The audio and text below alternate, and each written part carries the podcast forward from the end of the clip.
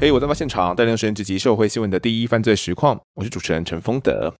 不知道呢，大家没有目睹过这种拉起封锁线的案发现场哦？可能是凶杀啦、大型天灾哦，或者是一些警匪持枪对峙的这种场合哦。我们记者哦是蛮常在这种现场看到封锁线的。那其实这种封锁线呢是有分成，总共有三层的哦。从最外围的交通封锁线开始哦，如果你是什么闲杂人等啊、阿猫阿狗的话，就会被挡在外面啊。那车辆经过呢，也都得绕道哦。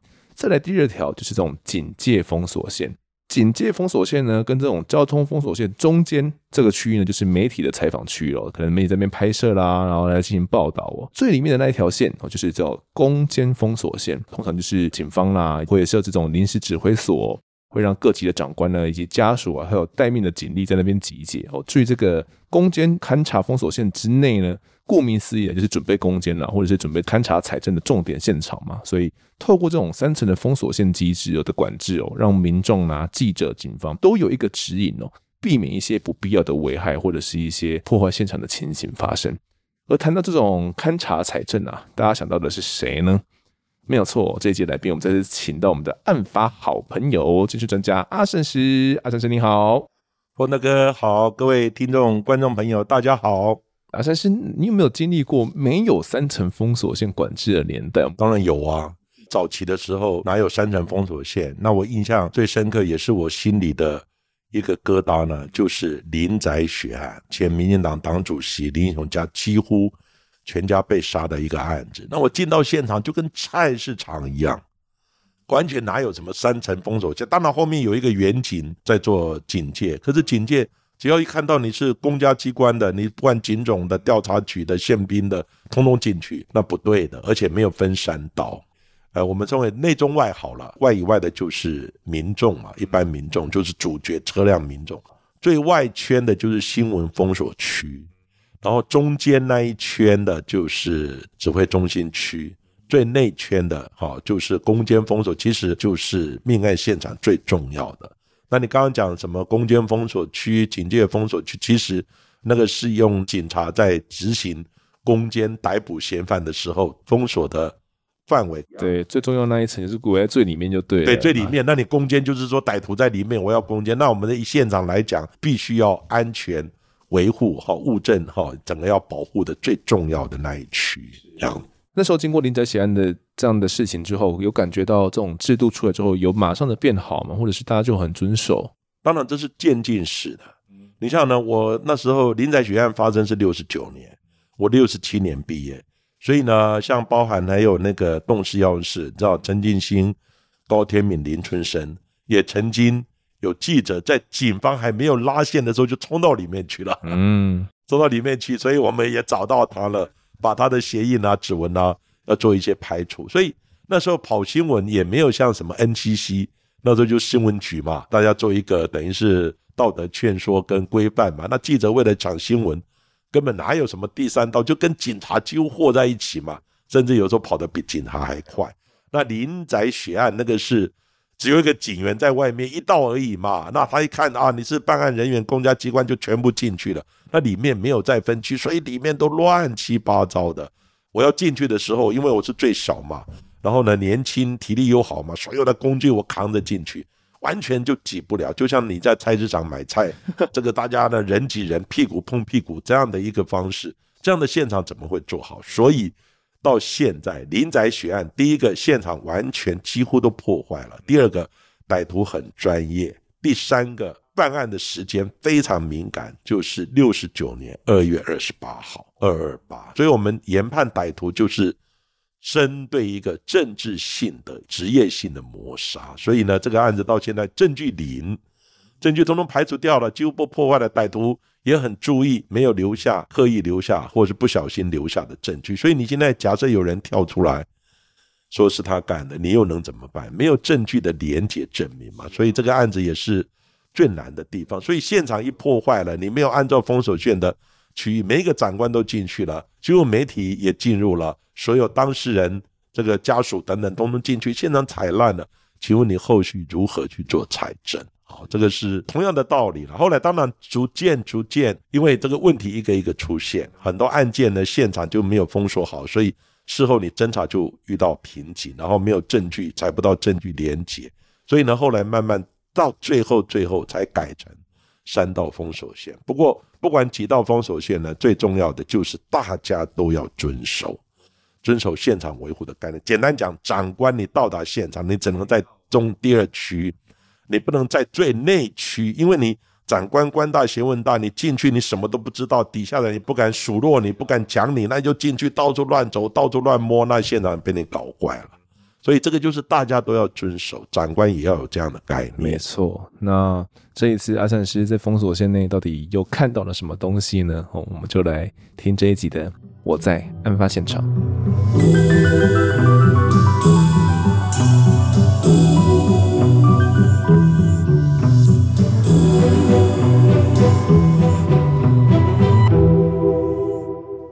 一九九四年呢，十月十五号哦，当天是礼拜六的下午，台北市新湖国小当时刚举办完校庆园游会。那一名男老师呢，骑车骑到停车场的时候，却发现了一些不寻常的景象。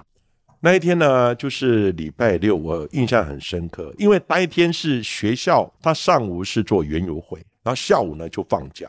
男老师呢，他是从外面骑车进来，地下停车场，他们学校老师的车他们都认得。诶，这个不是吴小慧老师的车吗？怎么停在车道上面？车子发动着，停进去要停机车的时候，诶。就看到地上有一个人躺在那个地方，脸上看不清楚，因为脸上全部被泥巴呢封起来，然后呢身上赤裸，地上呢有拖痕之外，还有他的裙子啦，或一些衣服啦、内裤啊等等这些，然后呢他的上衣拉到颈部的地方，脸部呢被用泥巴封起来，然后他裙子就散落在距离尸体沉尸处大概十公尺的左右，刚好地上就有一些。洗车的桶子啦，洗车的一些清洁工具啦，等等。因为吴小慧老师是跟学校其他老师讲说，我要到地下停车场去洗车，所以呢，那些工具是他已经拿出来准备要洗车，摆在地上。可能这个时候歹徒来了，攻击他了，把衣服剥除，可能有把他勒昏了，拖到那个另外一个。呃，出入门，因为它有两个门，就是一个好像 N 型这样的停车场，它总共有两个门。然后呢，吴小慧老师是陈尸在靠里面的那一个门，拖痕大概十公尺左右。这个老师一看了又，哎，这不是一个人吗？不知道是谁，可是，一看呢，这车是吴小慧老师的车，所以呢，他就想说，很可能是吴小慧老师，所以他就冲到一楼去跟其他老师讲。结果呢，其他老师就赶快来冲下来。所以呢，这里就发生一个问题：地下停车场基本上都有一层灰土，你在作案的时候就会踩到这个灰土上，就会留下歹徒的脚印。但是很多人一听到那个男老师跟他们讲这个事情，很多人都冲下来，几乎歹徒的鞋印全部被他踩烂。另外很重要的一点，警方到的时候就发现很多老师都相互通报，很多老师都回来，然后到现场去祭拜。所以就把陈尸现场当做一个灵堂，有用冥纸扎了一个香案啊，就摆在尸体旁边，然后插了好多支香在那个地方。我心想，完蛋了，这个现场几乎都被老师踩烂了。后来我到达现场之后，我就请说：拜托拜托，老师你们先离开。因为老师没有上过现场封锁跟侦查鉴识这样的，根本没看过柯南啊。对 对，那个时候好像还没有柯南。对啊，我们至少看过柯南，可能对这些东西基本有个理解哦。完全不理解现场维护安全的重要性，不能太责怪，就因为这人之常情嘛。一个通报一个，所有的老师都来，而警方还站在旁边呢，还没有做一个维护的动作。员警也默认了，让就让老师在那里祭拜。我一看。现场完全都破坏掉了，所以呢，后来我就把香案移走，请老师到封锁线外。你要祭拜，你要看可以，你在那个地方祭拜，把现场整个清空。还好，在尸体的附近呢，就城市的附，他们没有走太靠近，所以城市附近呢还有几个鞋印。不过后来发现这个鞋印是远景的，哦，员警也没有这个概念，就自己不小心就踩到。尸体的旁边，其实这个案子非常重要的一点就是，如果现场保持好，地下停车场是有灰土的，它拖啊也好等等这些，如果你现场保持好，我几乎可以看得出来是几个人干的。然后他拖到尸体的旁边，他在和泥，然后封住他的脸部的时候，都要动作啊，动作脚要着地啊。所以你如果依据这样的逻辑，我们当时就可以判断是几种鞋印，几个人，然后呢，这个鞋印的大小啊等等，这是。鞋印呢，在见识上面可以提供的一些线索，对，可能就能够判断出到底是几个人行凶。那当时哇，这个脚印数一数，感觉有上百个人了，上百个人几乎都破。后面也很辛苦啊，所有到学校老师的脚印通通过滤，最后靠近尸体的地方是远景的脚印，到场的远景等等一个一个找来，一个一个过滤，很辛苦啊，一个一个过滤鞋印，最后鞋印是完全被排除掉，是零，所以表示。现场是很严重的破坏，所以这个案子讲在刚开始办案的时候，基证很少，非常的辛苦。那阿善师，你当时到了现场细看了这个遗体的状况，到底他身上有什么样的伤势吗？他的呈现一个怎样的细节？身上的伤势是这样的，他颈部呢好像有一个勒痕哦，然后呢内衣啊也拉到颈部的地方。后来呢法医。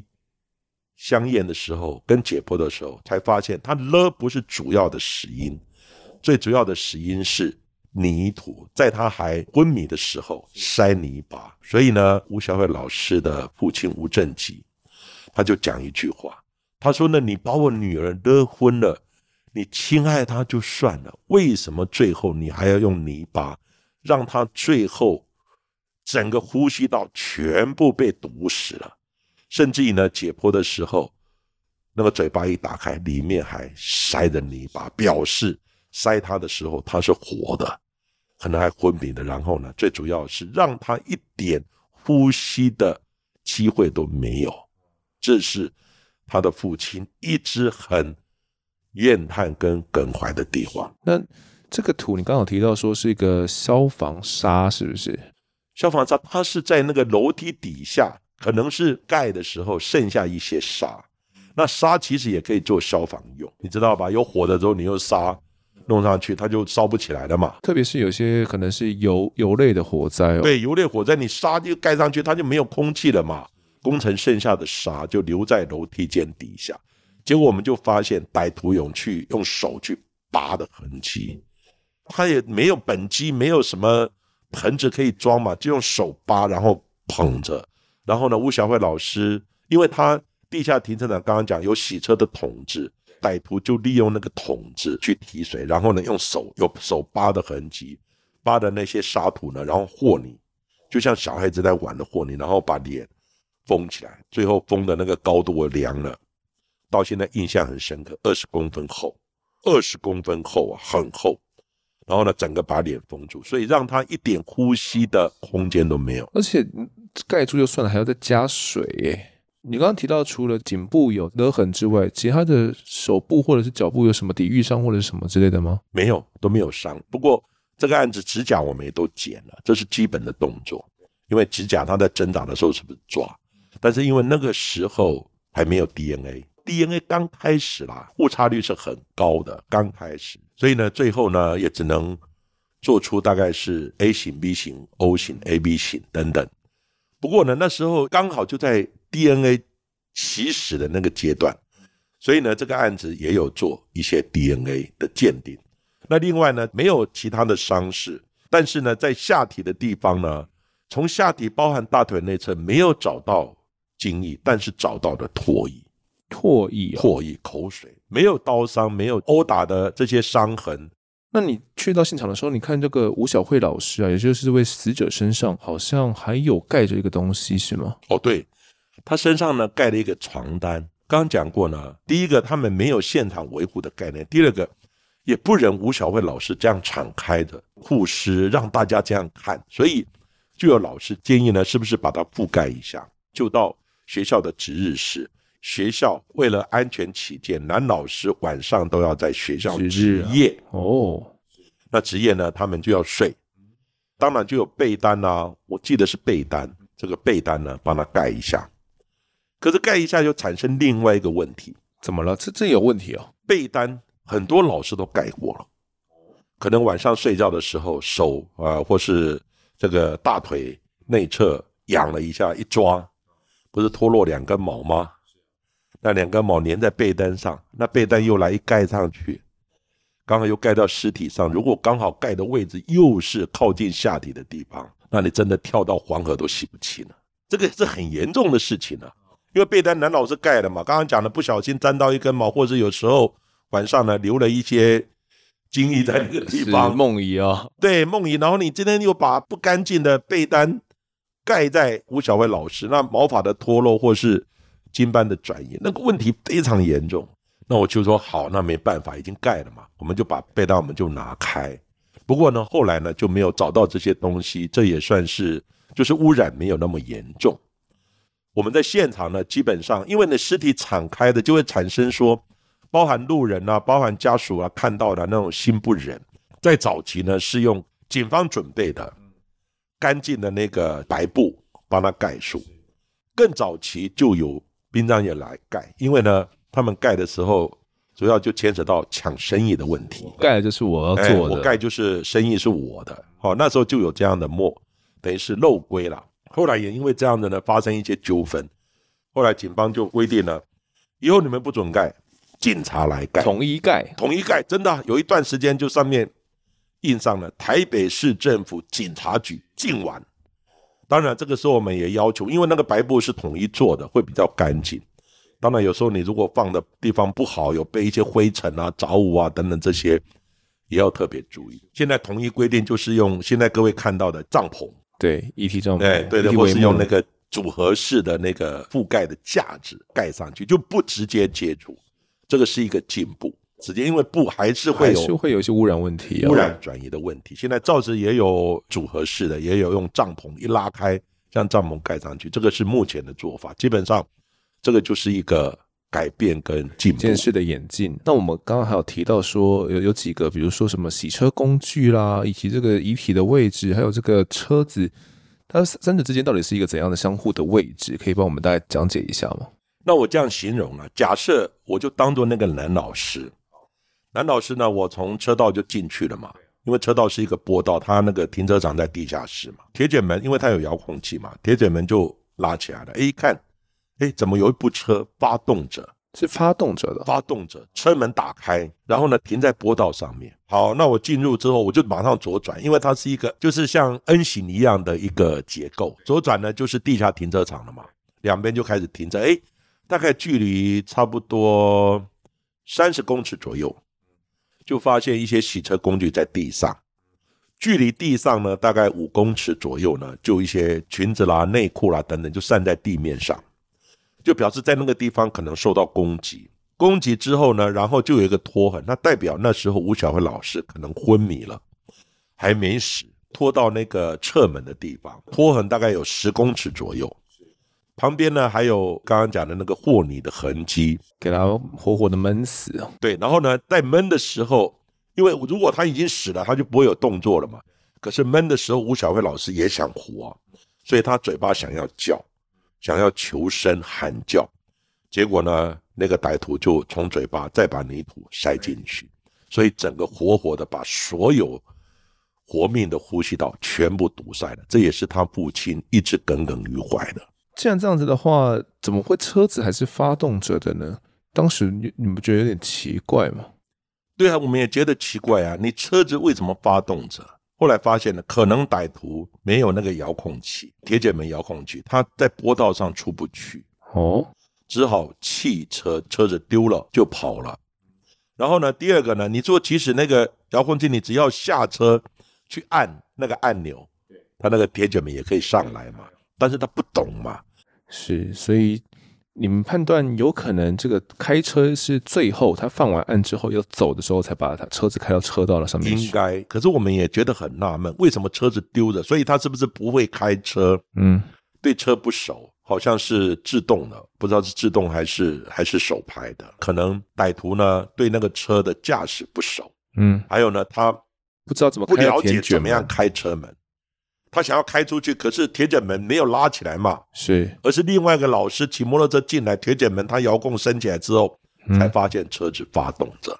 了解，整个过程是这样子。是，所以你们判断有可能这个开车是最后他犯完案之后要走的时候才把他车子开到车道了上面？应该应该，所以作案流程应该是这样子：吴小慧老师在那个洗车工具的旁边，车子原来停在那里。嗯，他说我要下去洗车，对，他就下去，车子停在那里，所以他车子把一些工具拿出来要洗车嘛。啊，因为底下还有那个水龙头嘛，洗手台嘛。嗯，然后呢，歹徒这个时候就下来了，下来以后呢，可能控制他，捂住他。然后呢，捂住他以后呢，他一定挣扎嘛。对。然后呢，为了不让他叫，嘴巴捂住还是怎么样？然后呢，或是呃颈部勒住，勒到一阵子，他可能昏迷了嘛。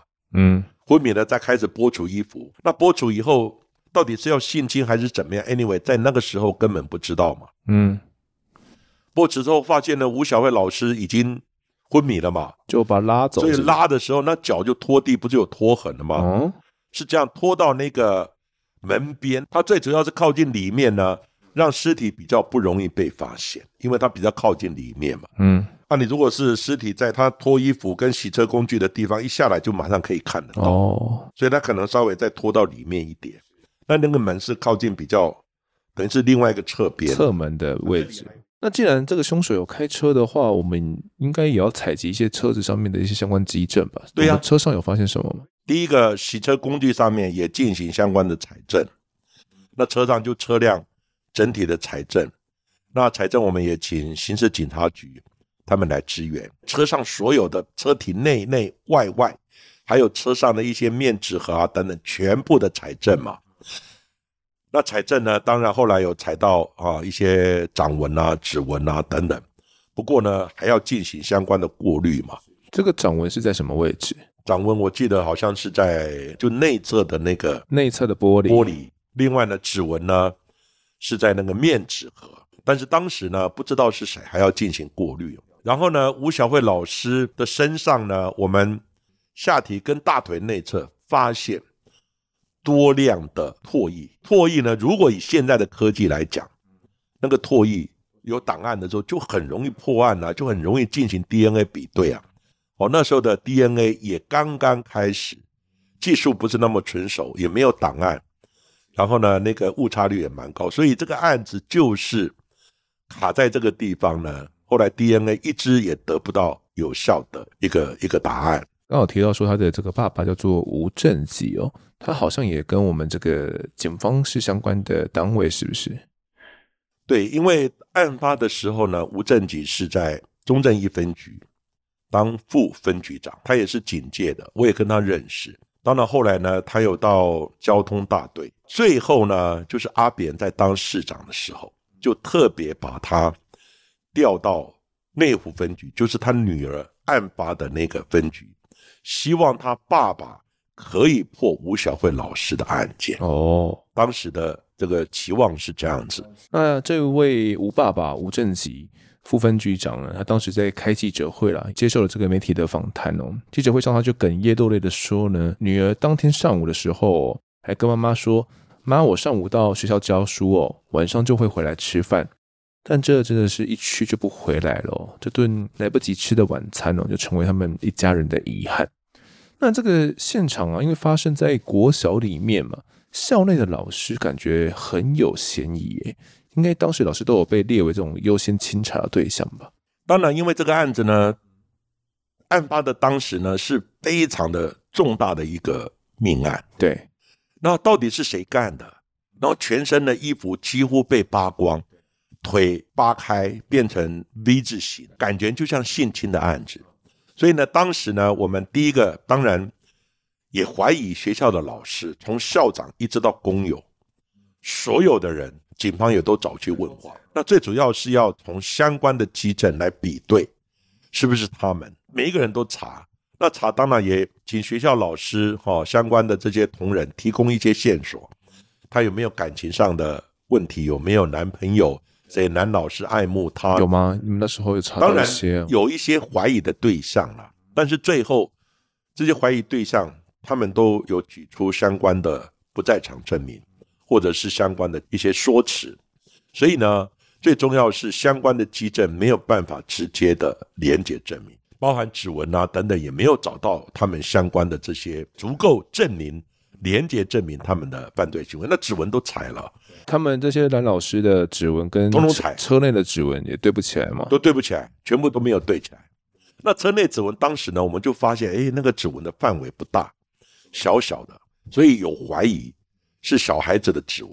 但是小孩子指纹不可能有档案嘛，所以也不可能找学校的学生统统来拿指纹，那根本不可能的事嘛。另外呢，因为他很特别的，好像呢是要性侵他，但是那个方法又很怪异，没有找到精液，知道吧？然后脸呢又用泥巴封起来，是。所以当时警方呢也对周遭方面的有没有一些，因为那时候外籍移工蛮多的，他有很多工地啊等等，所以呢也对外籍移工列为对象。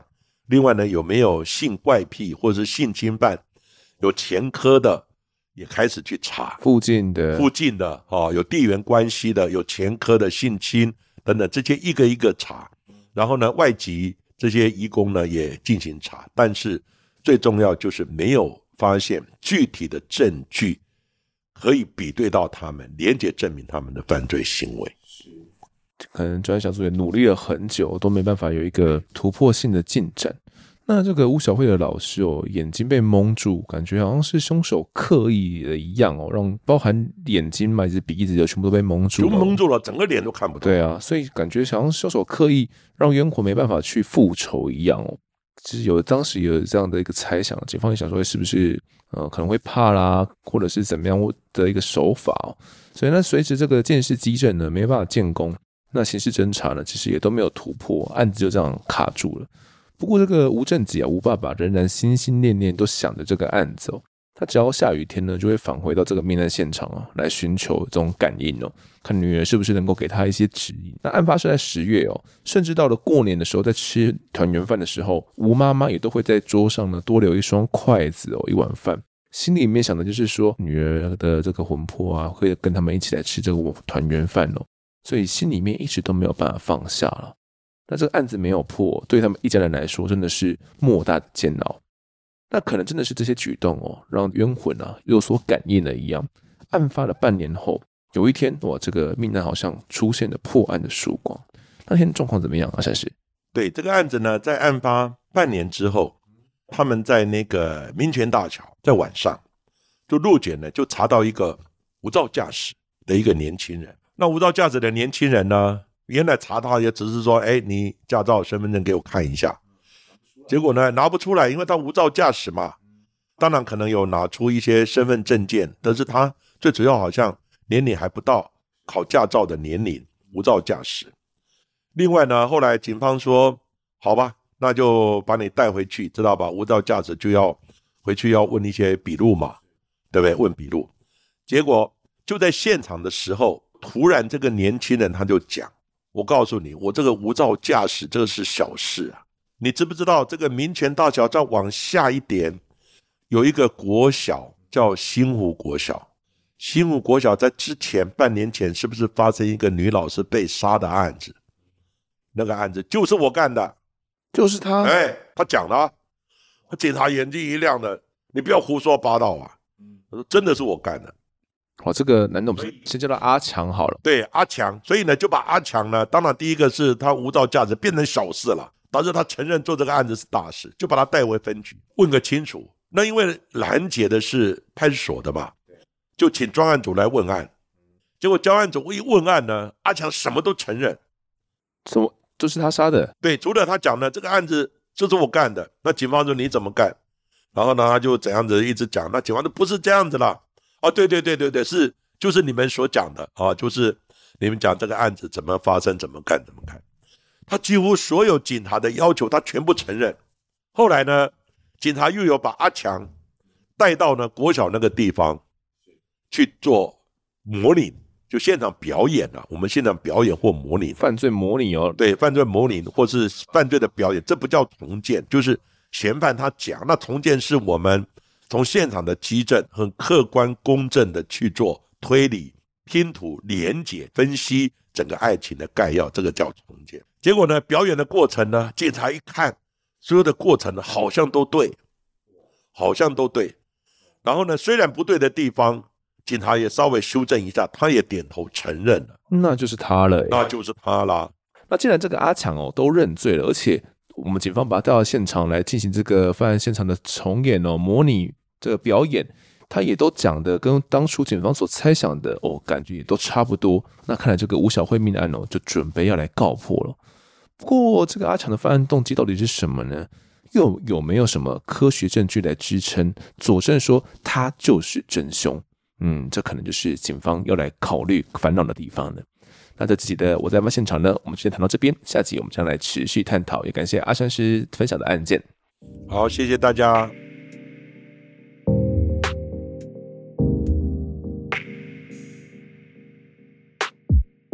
下来到听众时间，首先来读干爸干妈们的抖内。第一位抖内的呢是这个祥仔，他说：“谢谢制作优质节目，其实有感受到一直有在进步，不管是叙事的流畅度，还是内容的完整度。本身呢也是老粉哦，大约从第一季前五集开始听，只是呢每次都是通勤时听，当下都会想要赞助，但到了公司很忙后又忘记了，下次一定多多支持。”好的，感谢这位祥仔的赞助。那他说。他是从前五集就开始听哦，第一季的时候，那也是追了我们追了一年多的时间的，相当感谢你一直支持着我们。那他说。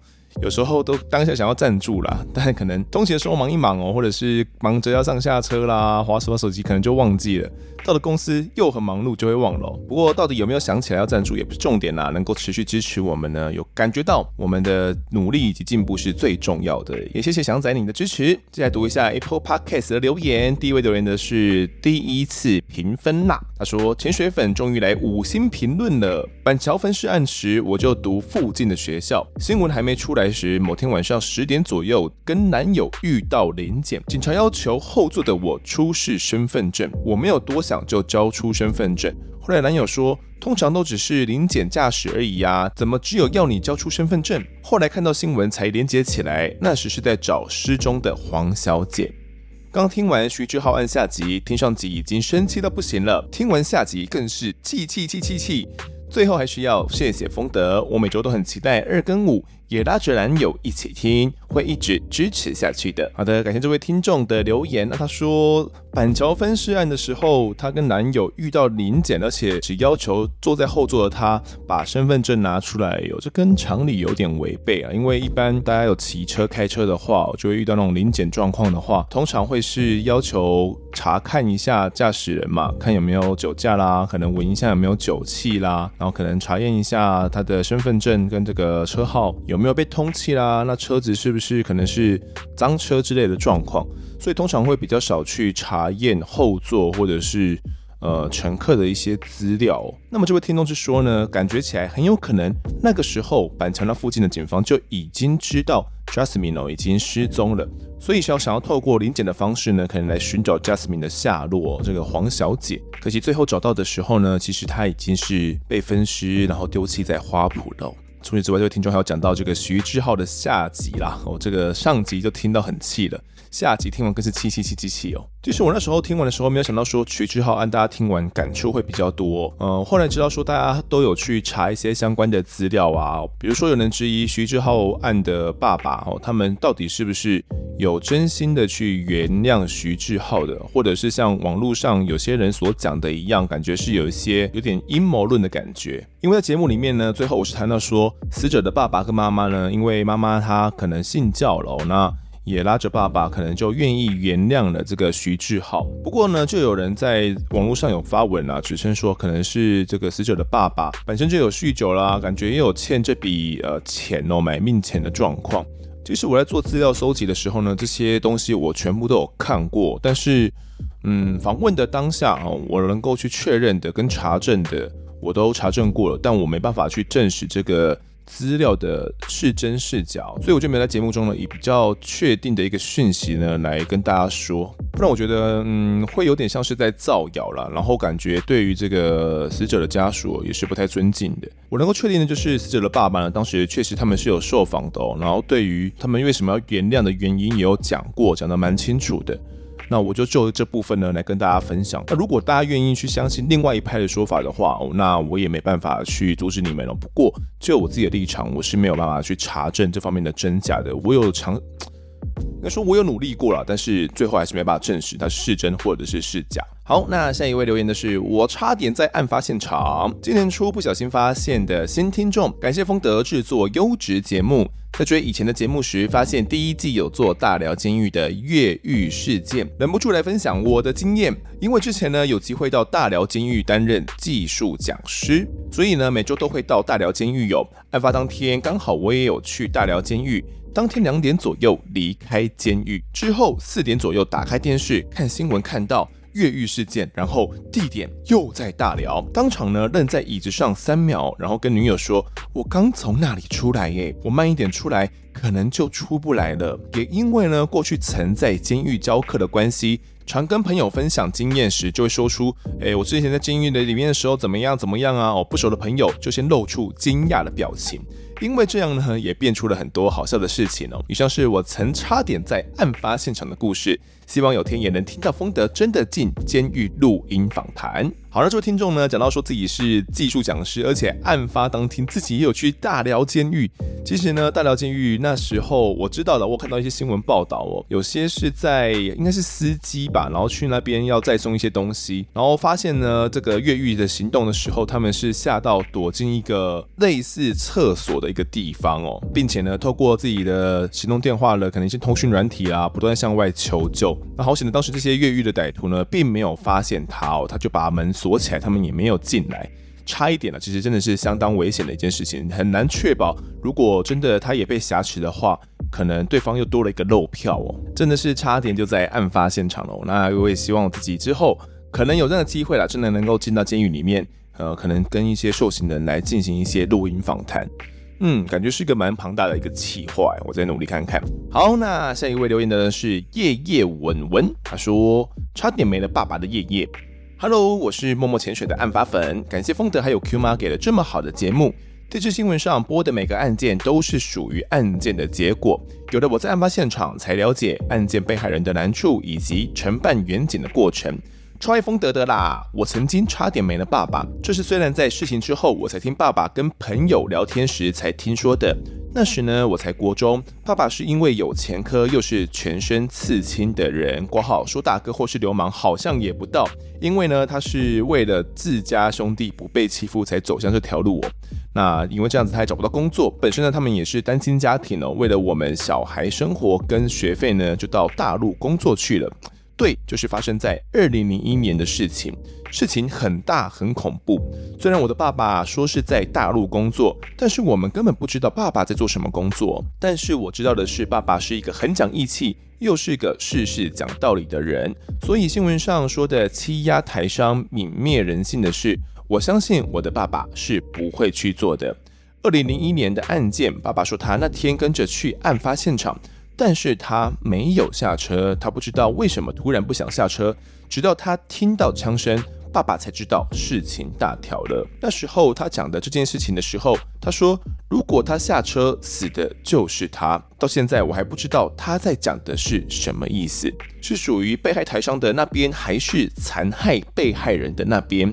因为凶手他们家旁边是我爸爸每天都会去泡茶、喝酒、聚会的地方。据说那凶手呢，一家还是我们的远房亲戚，但是我又坚持相信我的爸爸不会在大陆做任何残害台上的事情。虽然爸爸后来也生病过世了，我还是谢谢上天给我爸爸好几年陪在我们身边的时间。而刚刚这位听众所说的案件呢，我其实不是很清楚。那我刚刚花了点时间来搜寻一下，发现他所指的应该是二零零一年在广东佛山那边所发生的一起台商命案。那个时候呢，这个台商叶名义有侯国立以及两名大陆籍的保镖，还有一位十七岁的少女呢。被不明人士以刀枪杀害哦，并且被劫走现金一百多万元的人民币。那后来发现哦，在案发当天呢，有离境的这个杜清水啊这一个人，以及他的两个孩子呢，杜明朗以及杜明雄两个儿子呢。他们涉嫌重大，后来这三个人呢都被判了死刑。那其中这个爸爸呢，杜清水的先先一步死在监狱里面喽。那其他两个儿子呢，后来也是被枪决的。我来想，这位听众呢，叶叶文文所指的应该是这一起案件，因为这是二零零一年所发生最大最大的一起台商的杀害案哦。那这个爸爸呢，跟叶叶文说，他那天也有去到案发现场，但是没有下车。后来呢，听到枪声才知道事情大条喽。所以他下车的话，死的很有可能就是他。那到底这个爸爸是属于呃行凶那一边，还是被害人那一边？其实叶文文呢自己也不太清楚。不过他相信自己爸爸不会做任何残害台商的事情。下一位留言的是同类，他说说故事的人。五星是一定要给的啦！主持人的访谈重点都抓得很好，来宾讲述的时候非常生动，让我有种身临其境的感觉。虽然都是用听的，但是脑海中都很有画面。每一个案件都是用生命换来的，再再的提醒我们千万不要做坏事。有时候会觉得嫌犯为何可以如此狠心，然后又是人民如草芥，杀人又分尸哦，实在是很可恶，让人恨得牙痒痒的。凶手逃得了一时，却逃不了一辈子。有些案件经过十几二十年才将凶手绳之于法，拜现今见识科技的进步，终究还是会找到凶手。丰德的主持功力进步很多，每次听新的集数都会发现一直有进步。案发的制作团队也都很努力的做好每一集，非常感谢你们，让我可以重新认识到这些重大的社会案件，真的有我在案发现场的感觉。那这位听众说的没错，每一个案件真的都是被害人的性命换来的哦，提醒我们千万不要去做这些坏事。那这些歹徒呢，为什么会去犯案？我我真的觉得我们很难用常理去理解他们呢。虽然我都会想要试着呃让大家可以去同理，或者是尽可能的去知道为什么有有哪些脉络，或者是怎样的生长环境、怎样的家庭的形态，让他有这样的一个。杀人的动机或者是想法，不过我觉得站在常人的立场呢，要去理解还是会有点困难的啦。你说以我自己的角色呢，我试着要去揣摩，有时候还是觉得，嗯，好困难哦，到底是为什么嘞？那这位听众也有说呢，有些案件经过十几二十年哦，终究会将凶手绳之于法的。嗯，因为这个现代科技的进步嘛。不过，嗯、我觉得有些案件哦，一定要抓到。真凶应该真的是有困难的啦，像是台湾呢这几件非常著名的悬案呢，我真的觉得。嗯，可能在有生之年呢，我们是没办法看到他破案的。或许真凶早就已经呃逃出国外，或者是早就被处理掉之类的，所以我们也没办法知道到底是因为什么原因，然后由谁来犯案。好的，那下一位留言的呢是六三九四六二，他说嘞，终于来评分啦，沉浸已久，终于在凌晨时评分了。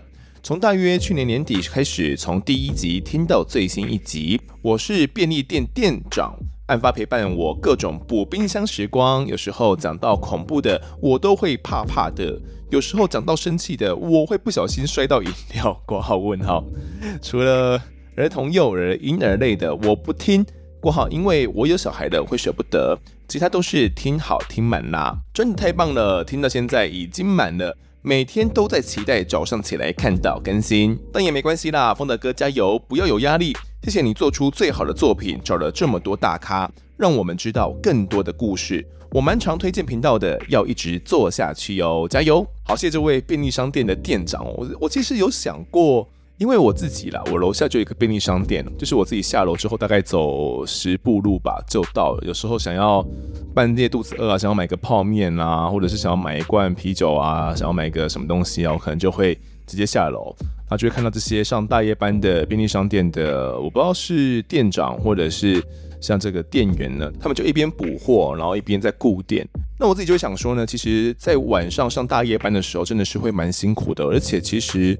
通常不会有什么人呐，哦，客人的数量呢也不多，然后就要忙着补货啦。如果可以听 Podcast 的话，我感觉嗯，会一边听，等下聊天啊，听一些案子啊，然后边工作的话，我相信应该比较可以度过这个无聊的上班时光。但我又在想，这些便利商店呢，通常应该是，尤其这种连锁的啦，他们应该不太能够去接受直接在店内呢播放什么样的音乐啊，或者是 Podcast 哦，因为我相信这些连锁体系呢都是有所规定。店内该播放什么样的一些内容的？那如果要听的话呢，应该是私底下听吗？我在想。那很开心的这位店长呢，在上大夜班的时候，可以边上班边听到案发，还帮我们推坑了很多的新的听众一起来听，感谢你。然后听到一些会令人生气的案子呢，千万记得小心，不要再摔到饮料了，好不好？好，那最后一位留言的呢是这个半熟蛋，他说：“丰德你好，刚听完 EP 一一六，我来留个言，简单介绍一下，我是防疫旅馆的防务主任。还记得呢，景祥老师留言说的少年抚育哦，曾经的我也是少年犯，当时候是因为被维持一年的校园霸凌。”有一天忍耐不住，拿着手边木椅的木条呢，朝对方太阳穴挥击，直至警察来架开才停手。很感谢母亲一路以来的不放弃，即使呢我在感化教育期间也心心念念。丰德和 Q 妈以及制作团队也都辛苦了。身为薪水小偷的我呢，听得很过瘾。P.S. 之后有更多故事再慢慢分享。会听会看案发现场的肠粉呢，都不会学坏。好的，这位半熟蛋呢，其实也是我们案发侦查团队的一份子哦。他有提到自己过往呢，曾经有被校园霸凌的经验哦，因为受不了哦，拿了木椅的这个木条还击之后，也因为这样子呢，就要进到这个感化教育里面去哦。那其实我自己很好奇呢，这些呃少年犯，然后他们可能犯了一些案子之后呢，必须得接受到这样的感化教育嘛。那在这样的机构里面呢，到底？自己的心境转折是怎么样的哦？会不会真的是遇到了一些好的老师之后，那可能就会嗯愿意想要去脱离这样一个一些比较不好的环境，或者是愿意控制自己的一些情绪？嗯，其实我是蛮好奇的哦，可能之后可以再听慢熟蛋慢慢的来分享你的一些经验。那他也说到了这个会听啊，会看案发现场的肠粉哦，都不会学坏。其实我是相信的，因为会听。这些真实犯罪故事的人，我觉得他们本身不是因为想要学习这些犯案技巧，而是他们想要从这些故事里面呢，去理解到一些人心的本质，可能是为恶的这些本质哦，可能是出于好奇，就是因为他本身不是那么坏的人嘛，所以他们对于这些恶的本质，可能就会很好奇，到底为什么他们会那么坏哦？那么坏的原因是什么？他们到底怎么行凶的？也是满足一下自己的好奇心呐、那其实，在听这些故事的时候呢，其实很多时候我们也都是在理解为善的一些想法跟做法。比如说，今天我不这么做，我不开枪，那我不去让我的情绪呢有点炸裂的话，那或许当下的处置我就会不一样了。那可能我们在家庭里面呢、可以怎么样去教育啦？很多时候我们都是在了解这些该怎么样做得更好。所以我真的相信。听案发的肠粉呢都不会变坏。好的，那这集听众时间我们就练到这边。如果各位喜欢我们节目的话，欢迎到 Instagram 及脸书来搜寻我在案发现场。有脸书社团、粉丝团以及 IG 三个平台，通通追踪起来就可以掌握更多案件消息。也可以跟风的我聊聊，给我们建议。各收听平台上按下订阅，还有五星评分，就是对我们最好的支持。另外呢，Mr. Bus 的 MP3 订阅赞助方案已经上线喽，可以加入案发侦查团队，来每个月抖内支持我们。如果各位在 Apple Podcast 上面留言，我也都尽量在节目中给出回复。跪求听众们推坑给身旁的好朋友，一起来听听看我们俩案子案发现场。我们下次再见。